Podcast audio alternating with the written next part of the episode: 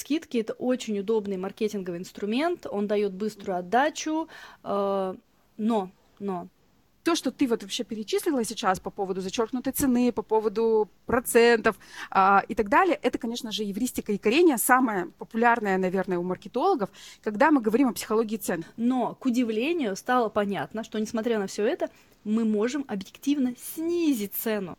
В маркетинговой стратегии было правило не писать цену в социальных сетях. Европейский э, пользователь на такую контентную политику э, в социальных сетях реагировал нормально, а наш, как ты понимаешь, нет, да? И... Но я не хочу торговаться, я хочу купить по справедливой цене. И честно, Настя, меня всегда бесили эти донаты, вот когда покупатель самостоятельно должен назначить стоимость. Для переименования кнопки о пожертвовании увеличило не только количество донатов, но и их размер. Всем привет! С вами Анастасия Беляева и Екатерина Чемизова. Мы маркетологи практики, работаем с крупными брендами и блогерами, изучаем нейромаркетинг, преподаем, пишем статьи, и вы слушаете наш подкаст о маркетинге для предпринимателей, маркетологов и digital -специалистов. Тему для этого подкаста выбрала Настя. Звучит она так. Что надо знать о восприятии цены потребителя? Ну вот э, я, например, понимаю эту тему как психологию восприятия и для меня лично без нейромаркетинга тут вообще никуда. Кстати, я много читаю про нейромаркетинг э, вообще литературы и смотрю YouTube видео. И в Америке, например, нейромаркетинг называют маркетинг на стероидах. Это значит, что к восприятию цены в том числе маркетологи подходят очень ответственно и учитывают знания из нейробиологии, психологии, экономики и самого, собственно, маркетинга. И, например, они учитывают, какие эмоции зашиты в ДНК бренда, позиционирование, миссию. То есть э, восприятие цены а, для них это очень комплексное явление. И мне кажется, что а, в связи с этим нейромаркетинг в нашем разговоре, Настя, будет появляться достаточно часто. И предлагаю сфокусироваться в разговоре на трех основных понятиях. А, понятиях, которые очень ну, как, как, как бы интересны многим. Это акции – это цена и ценность, и это donation. Да, Катя, согласна? Давай так. И знаешь, давай начну я с того, а, что, мне кажется, мы все понимаем, что живем сейчас в ситуации большого выбора. И одна mm из важных задач маркетинга, да, когда у нас такое перенасыщение товарами, это выделение своего продукта на полке. И тут вход идет не только его этикетка, но в частности цена и ценник. Без этого уже мы никуда. Ну, полка, Настя, это метафорически, да? То есть это может быть Инстаграм, например, полка. Да, полка да, метафорически. Полка... Конкуренция да. высокая, да, предложения да. широкие, и нужно выделяться на этом фоне. И один из методов выделения, в частности, да, сейчас это очень активная работа с ценой. И вот э, сегодня влияние акций на принятие решения о покупке стало, мне кажется, еще сильнее. Да? Мы уже привыкли к стандартной воронке, когда на продающем вебинаре продают со скидкой, да, то есть все уже знают, что надо прийти, ну и так далее. То есть вот, вот эта э, скидка, она стала неотъемлемой частью цены. А, вот исследование, кстати, я читала перед нашим записью, исследование Нильсон проводила, называется оно «На грани промо». Вот оно показало, что 62% а, покупателей в России обращают внимание на промо-акции и увеличили частоту покупок по акциям. Э, больше трети ищут акции в магазинах целенаправленно, ну, в магазинах условно, да, и э, больше 40% процентов человек признались, что из-за акций приобретают те продукты, которые изначально не планировали брать. Но я думаю, что если каждый примерит это на себя, мы тоже знаем, да, что часто в магазине мы видим акцию, у нас этого не было в списке, но мы все равно это покупаем. Из этого можно сделать вывод, что скидки это очень удобный маркетинговый инструмент, он дает быструю отдачу, э, но, но, э, да, мы применяем скидку, мы видим результат, мы видим растут объемы продаж, но здесь важно помнить, что акции могут негативно повлиять на восприятие бренда, то есть на его имидж, э, восприятие качества, престиж. Поэтому если вы задумались об изменении цены в меньшую сторону, то нужно правильно это объяснить и помнить о возможном негативном влиянии этих акций на ваши будущие продажи. Кстати, кстати, мы с тобой об этом говорили в самом-самом первом выпуске нашего подкаста. И если кто-то не слушал еще, я думаю, будет вам интересно вернуться и послушать. Слушай, хочу тебя перебить и вставить 5 копеек о важном в процессе ценообразования. Вот потому что если предприниматель или эксперт, мы сейчас говорим про Инстаграм, например, или про ВКонтакте, да, неправильно рассчитали стоимость продукта или услуги, они не смогут пользоваться таким инструментом, как скидки. Ну, потому что все мы знаем, что скидки и промоакции – это просто инструмент работы с конкурентами за внимание людей. Если ты, э, ну, как бы это только инструмент, да, и, э, знаешь, э, мне вспомнился мой знакомый, который говорит, что вот у него маржинальность э, максимум 15%. И потому что он ну, просто покупать не будут, он говорит, поэтому ну, я больше не могу сделать, э, собственно, наценку, да. И если я увеличу стоимость, а, то никто тогда покупать не будет. И, ну и тогда какие акции, собственно, какие черные пятницы вообще? Максимум, который я могу дать, говорит он, это 15%. Ну, э, вот в этом разговоре я ему порекомендовала, конечно же, сыграть э, на этом и говорить, писать про э, честное ценообразование. И то, что его принцип работы не обманывать людей, не делать дополнительных маркетинговых накруток, да, ну вот вроде просто, да, банально, но это реально сработало на имидж и позиционирование честного открытого предпринимательства. Так что, повторюсь, мы э, здесь говорим не о том, как правильно э, посчитать цену, да, поставить цену, там, рентабельность, маржу, как вычислить, э, как вычислить часть своей работы, а мы говорим чисто про психологию. Ну, да, ты права. Если мы в первом с тобой выпуске говорили про то, как правильно акции применять, то сегодня мы скорее говорим про психологию, про восприятие цены. И вот что касается твоего знакомого, если у него желание повысить цену еще не прошло, то ему, конечно, стоит работать над ценностью своего продукта, рассказывать, какие дополнительные фишки он туда добавляет, внедряет, да, там, что он обновляет, и через это, соответственно, растет стоимость товара. А, в большую сторону, потому что цена и ценность, они взаимно определяют друг друга. Но вообще, конечно, любое изменение рыночной цены, причем как в большую, так и в меньшую сторону, требует обоснования. Ну, самое частое и привычное нам э, к росту цены мы объясняем себе инфляцией. Да, а инфляция, э, что еще здесь может быть, стоимость производства растет, э, сырье, доставка, это такие объяснения, которые мы легко довольно-таки принимаем и понимаем, потому что, ну, мы видим там общую ситуацию и понимаем, что это объективно. Несмотря на то, что наши зарплаты не растут, но товары мы понимаем, что их цена из этого складывается. Вот э, снижение цены в данном случае воспринимается потребителями как такая Э, как добрый жест со стороны, условно говоря, производителя, такие потери фирмы. И это вроде как является приманкой, что вот меня, мне дают возможность купить товар дешевле, то есть фирма не дозарабатывает. И вот так интересно, что когда я читала статьи на эту тему, э, вот как раз к вопросу психологии, что тут, э, когда человек покупает товар по акции, у него смешанное удовольствие. Прошу прощения. Когда товар покупает человек по акции, он испытывает смешанное удовольствие, как от экономии средств при покупке, так и от осознания своей удачливости в, в смысле в том, что вот я удачно зашел сюда сейчас, увидел этот товар по выгодной цене, э, и потому что у него еще срабатывает триггер ограниченности предложения, потому что он понимает, что, ну, предполагает, что скидка не будет бесконечной, то есть, возможно, завтра цена вернется к постоянной, и ему повезло купить по сниженной цене, и он испытывает удовольствие. И еще непонятно, какое удовольствие у него больше, от экономии или от чувства своей удачливости. То есть тоже довольно такая отдельная интересная тема. Слушай, ну это Канеман еще в своей книге писал, да, думай медленно, решай быстро, о том, что страх а, потери да, воспринимается а, сильнее, чем а, страх чем удовольствие от полученной там, не знаю, от полученного продукта. Ну, это ну да, штука, здесь может быть вот страх упущенной выгоды, да, то есть и радость от того, да. что я эту упущенную да, выгоду, да, да, да. возможно, не упустил. Вот, это вот удовольствие от покупки. Кстати, знаешь, еще пару слов хочу сказать про исследование, которое совсем недавно прочитала, проводили его как раз с точки зрения нейромаркетинга. В нем тестировали восприятие разных акционных предложений на товары нескольких ценовых категорий. И там были хорошо известные нам йогурты Активия, сыр Филадельфия, соки Тропикана и средства для мытья посуды Фейри. Так вот, испытуемым показывали макет полки э, с товаром и рекламным предложением. Э, тестировали реакцию, какое рекламное предложение больше зацепит. Значит, какие были варианты? Э, одна цена зачеркнута и указана новая цена. Или, например, на ценнике просто написано, что вы экономите там, не знаю, 25 рублей, рублей, да, там 100 рублей, в зависимости от стоимости товара. И еще были варианты, любые два за там сумму X, был вариант экономия 30%, и mm-hmm. были варианты, например, э, купи любые три э, по цене двух, и купи один, получи второй бесплатно. Ну, то есть вот такие вот довольно распространенные, нам всем очень хорошо знакомые варианты. Ну, думаю, что бесплатно выиграла такое ощущение у меня, потому что на бесплатно такой триггер. Ну вот сейчас расскажу. Рабочий. Значит, э, как проводили исследования?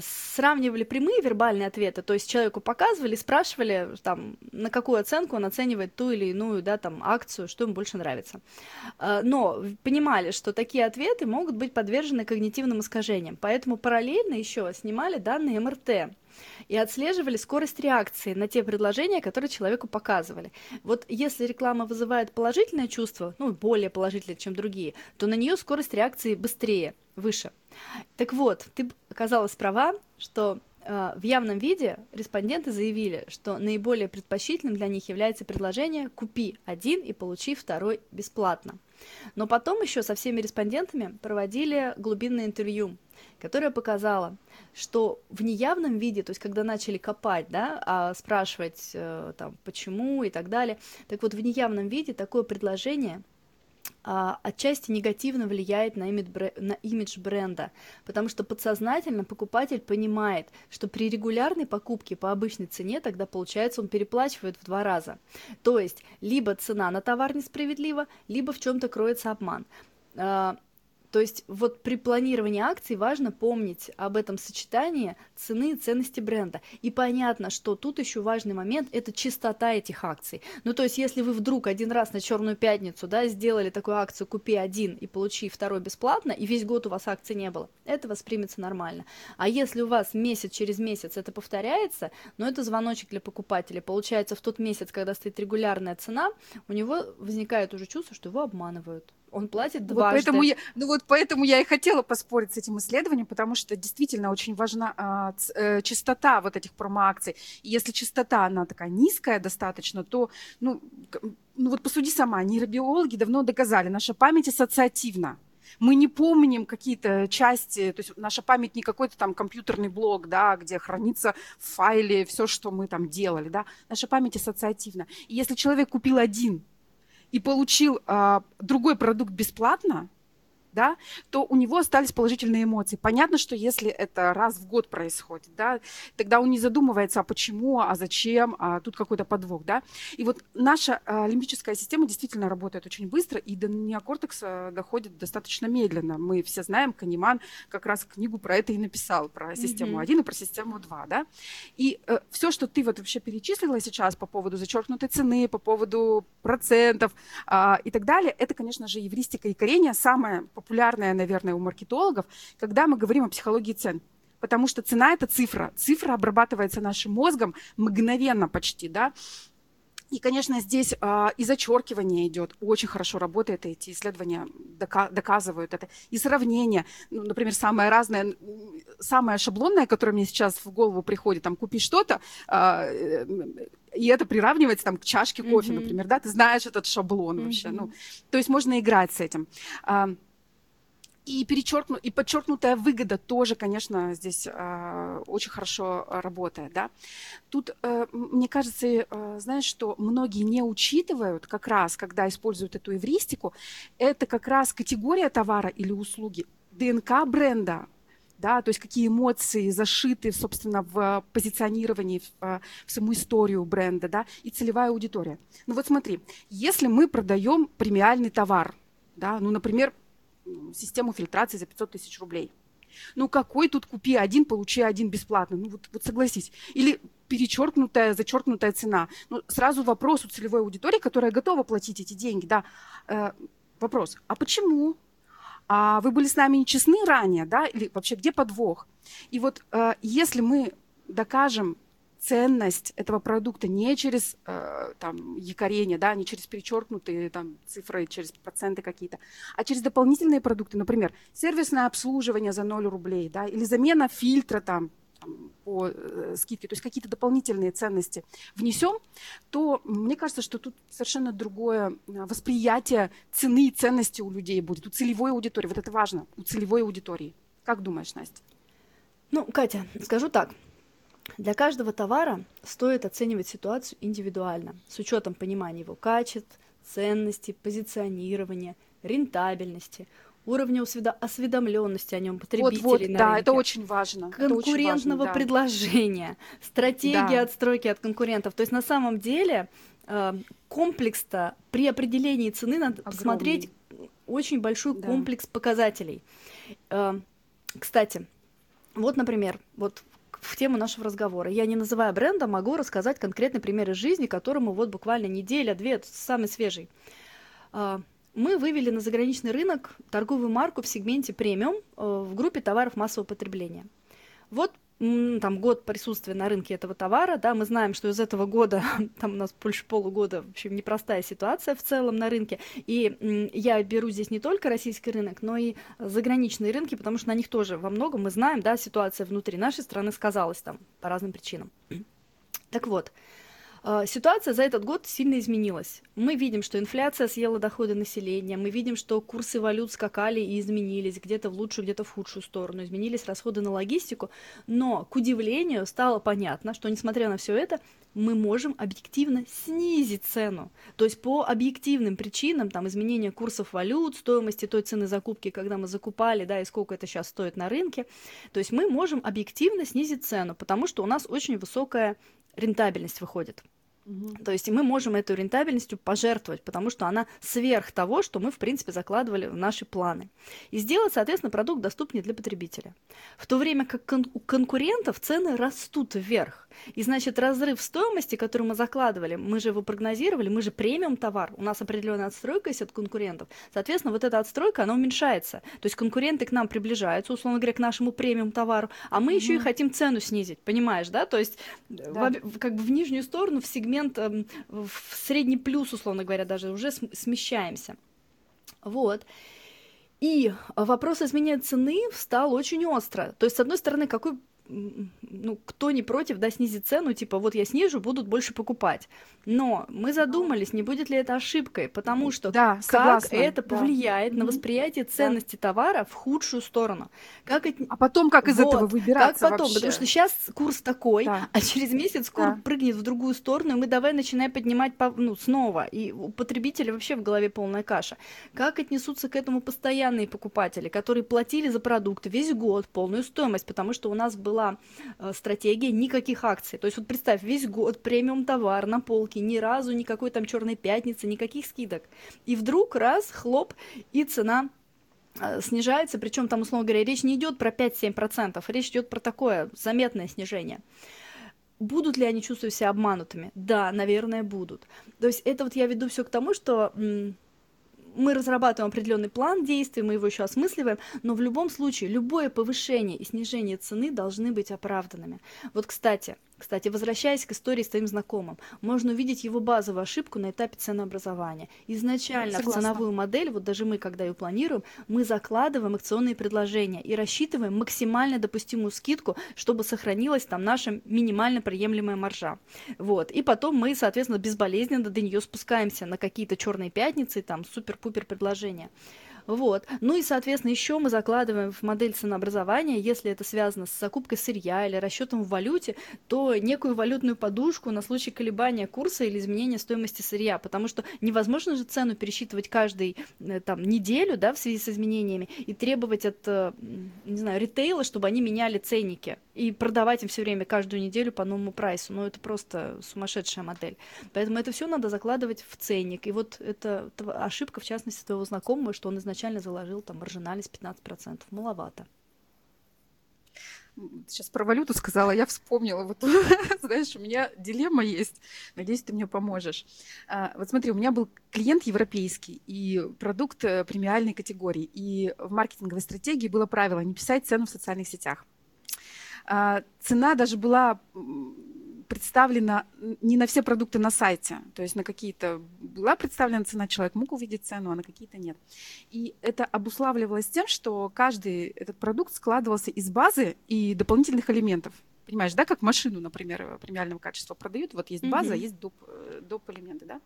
И плюс еще было ценообразование гибким. Ну, если это корпоративный заказ, да, то цена снижалась.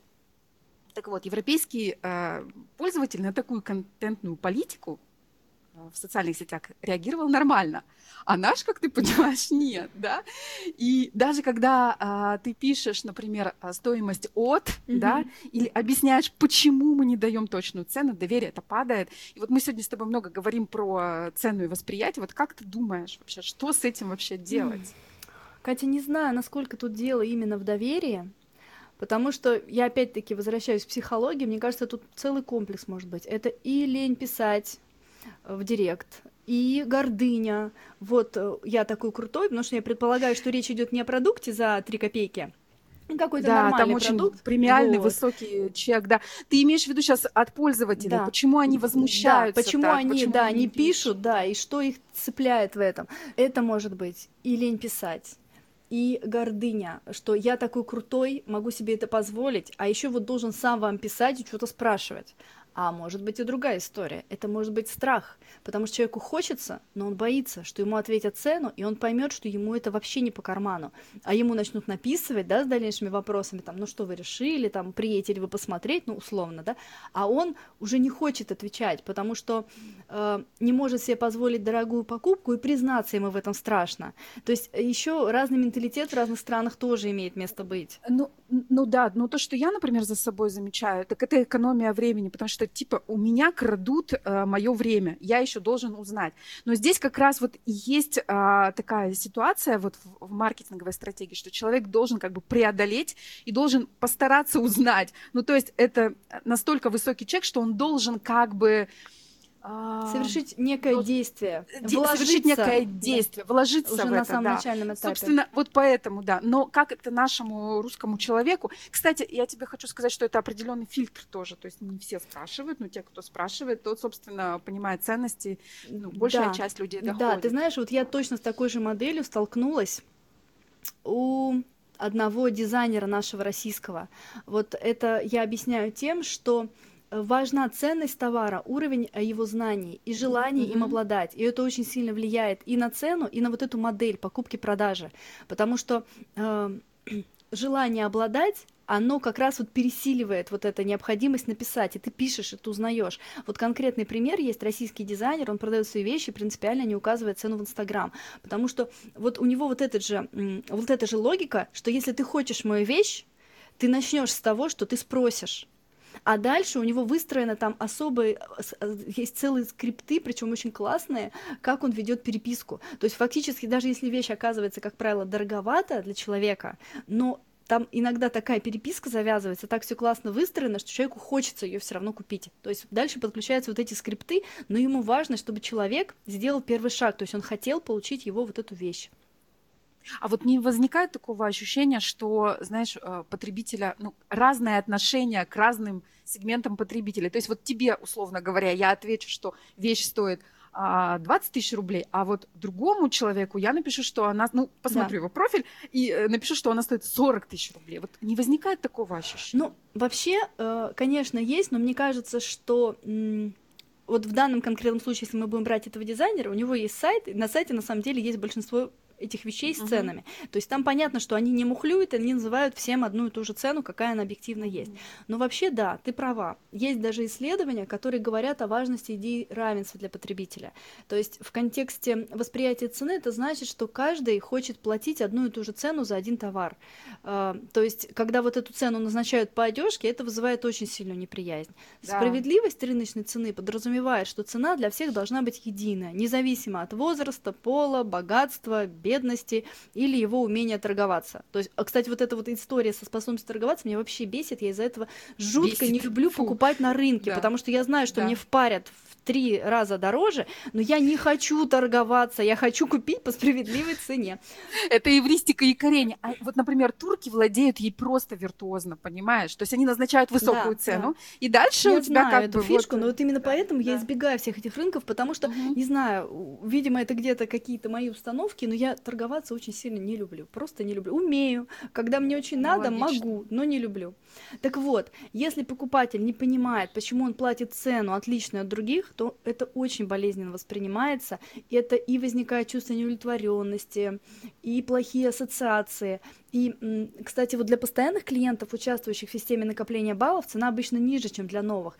И иногда для новых это тоже такой неприятный момент, хотя это стимулирует как раз подключиться к программе лояльности, как правило. Ну, а, у нас еще одна тема осталась, это донейшены и донаты. И когда я работала в сфере ЗОЖ, э, йоги и аюрведы, это было очень распространенное явление. И честно, Настя, меня всегда бесили эти донаты, вот когда покупатель самостоятельно должен назначить стоимость э, за услугу или там товар, вот значит такое добровольное пожертвование. Ну, слушай, Кать, что именно тебя раздражает в донатах? Я не знаю, донаты, донаты. Я донейшн. Донейшн, да, но мы называли это донейшн. Слушай, я считаю, что деньги это энергия. Если ты отдаешь свою энергию в форме услуги или товара, ты должен получать деньги за это. И тут опять чистая психология лично для меня. Вот если ты во взрослой позиции, тебе не страшно называть цену на услугу. Да, неважно, в переписке или на сайте, неважно как. А если ты в позиции ребенка, ты как будто перекладываешь ответственность на другого человека, как будто говоришь ему, ну ты сам реши, сколько стоит моя услуга или товар. И вот эта незрелость вообще меня невероятно раздражает. Ты знаешь, ну тут и это имеет место быть, да, но вообще я считаю, что donation это очень интересный инструмент. И в ряде моментов его можно очень классно применять. А, просто тут вопрос, что, возможно, действительно некоторые могут его применить, потому что они не способны просто назначить себе цену. Но как инструмент это штука хорошая. Вот давай поговорим, потому что это отдельный подход к ценообразованию. И я бы, ну, на мой взгляд, его нужно рассматривать с двух сторон. Сдающий и с принимающей. Ну, то есть э, э, с психологией тех людей, кто дают донаты, да, и с принимающей. Mm-hmm. То есть те, кто назначают донаты и хотят работать по этой модели, что я вам услугу, а вы мне донейшн на свое усмотрение. Так вот, Наиболее частая история сегодня – это донейшн за услуги. То есть вам оказывают услугу, а вы как бы и предлагают самим оценить ее стоимость. Кстати, а вот я сейчас подумала, да, донаты за продукт тоже встречается. Я встречала такой подход в IT-сфере. А, и, наверное, чаще всего я встречала это при распространении свободного программного обеспечения. То есть вы скачиваете какую-то программу бесплатно, а вам предлагают оставить за нее донат а, к чему приходит условный продавец? Он, допустим, и так делал, да, это ПО, у него, не знаю, миссия такая, он хочет, чтобы она была, программа его бесплатная, но таким образом он получает хоть какой-то фидбэк да, от пользователей в виде донатов. Но нюанс какой? Если он таким образом единственным монетизируется, то он должен надеяться на некий средний чек и постоянно думать о том, как повысить э, э, бесплатный как бы ценность вот этого своего бесплатного продукта для потребителя, чтобы простимулировать вау-эффект, который заставит донатить больше. Если вы решили продавать продукт за донаты, то одной из основных ваших задач должно стать донесение до клиентов принципа массовости – потому что, скорее всего, это будет выгоднее, чем повышение среднего чека. То есть редкие донаты, там, пусть по несколько тысяч рублей, вряд ли спасут. Но если получится наладить регулярный приход донатов от каждого покупателя по чуть-чуть, система будет работать хорошо. И чем больше людей осознают ценность этой системы, тем дешевле для каждого участника она будет. То есть на грубом примере, несколько человек даст по 1000 рублей, это будет меньшая сумма, чем тысяча человек даст по 10 рублей. Угу. Да? И неоспоримый плюс такого подхода, каждому клиенту это будет обходиться дешевле, когда это массово, да, то есть и легче расстаться с меньшей суммой. То есть, кстати, вот то, о чем ты говорила, когда человек сам назначает цену, э, это тоже связано со страхом потери. Человеку страшно потерять свои деньги и назначить цену, потому что он не понимает, э, какую цену назначить, да, и даже 100 рублей иногда ему страшно перечислить. Поэтому, угу. с одной стороны, кто-то боится себе цену обозначить, да, назвать из позиции ребенка, а вторая сторона боится потерять свои деньги, даже там какую-то копейку. Хотя на сигареты в день он может тратить значительно больше.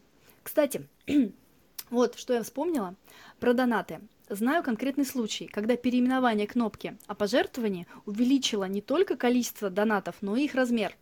Значит, в бесплатном сервисе по оказанию помощи в поиске квартир он работал за донаты, и была кнопка с названием «Поддержать проект», и ею почти не пользовались. Значит, угу. что сделал автор сервиса? Он решил экспериментировать, и сначала он ее переименовал в 100 рублей авторам на кофе. И с этого момента донаты стали приходить кратно больше. Но а, Почему так? Ну, во-первых, э, это понятная метрика, да, ну 100 рублей на кофе, все понятно, ты, ты уже не расстаешься со своими деньгами, ты как бы угощаешь разработчика в обмен на оказанную тебе бесплатную услугу, да? Легко, уже легче расстаться с деньгами. При этом некоторые перечисляли больше 100 рублей. Ну, наверное, кто какой кофе предпочитает, кто в какую стоимость оценивает вот эту чашку. Ну вот видишь, это все-таки про взрослую позицию, а не про инфантильность. То есть они написали про на, что эти деньги конкретно, четко, понятно, на что эти деньги пойдут. А мне сейчас вспомнился на самом деле а, огромное количество сейчас YouTube каналов, а, вот, которые говорят, если вы хотите, чтобы наш проект существовал, вот там, ну как бы вот donation, да, вот ссылка на поддержку. Это тоже нормально, Абсолютно кстати. Нормально. Это, э, нормально, Ты да. же, когда приходишь в магазин, ты понимаешь, что если ты забираешь из него все время товары и ничего не оставляешь взамен, ну, лавочка закроется. Ну, как бы, логично. Так вот, кстати, вот еще пару слов про тот эксперимент, что 100 рублей авторам на кофе. Они пошли дальше, они изменили кнопку на 300 рублей авторам на кофе.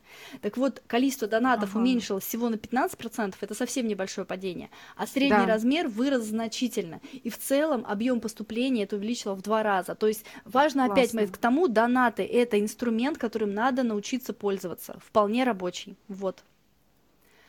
Ну ведь видишь, они то, они вот что ключевое, они конкретно написали, да, сколько они Да, не а, просто просят. оставьте сколько-то. Не просто 10 рублей, да, там 0 рублей, да. сколько хотите, То есть речь о том, что жалко. надо ну хотя бы как минимум минимальный да. порог определить. То есть да, вот когда да. вы предлагаете оставить донат, вы ставите покупателя своего перед серьезной психологической дилеммой. Это внутренняя дилемма, в которой мешаются куча эмоций. Это страх расстаться с деньгами, стыд перед продавцом за то, что ты можешь ему перечислить меньше, чем он ожидал. Угу. Это необходимость самостоятельно самостоятельного принятия решения о размере этой суммы. Угу. И вот этот спор в голове, но он иногда становится просто невыносим, что проще отказаться, в принципе, от услуги за донат и пойти купить ее за жесткую цену. Тебе, ты можешь купить за донат за 500 рублей, а тебе проще пойти и заплатить тысячу, чем вот это вот в голове у себя мусолить эту тему.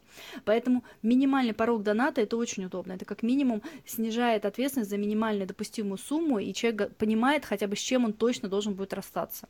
И еще если платеж анонимный, это тоже улучшает приход по донатам, потому что снимает стыд э, перед продавцом, который ты испытываешь, если вдруг твои ожидания в размере доната ну, не совпали. Вот, поэтому про анонимность тоже стоит пользоваться. Помнить, потому что пожертвование, как бы, это личное дело каждого. И когда твою фамилию видят возле пожертвования, ну, иногда некоторых это смущает. Вот все, я поняла теперь при вот всей моей нелюбви к донейшенам.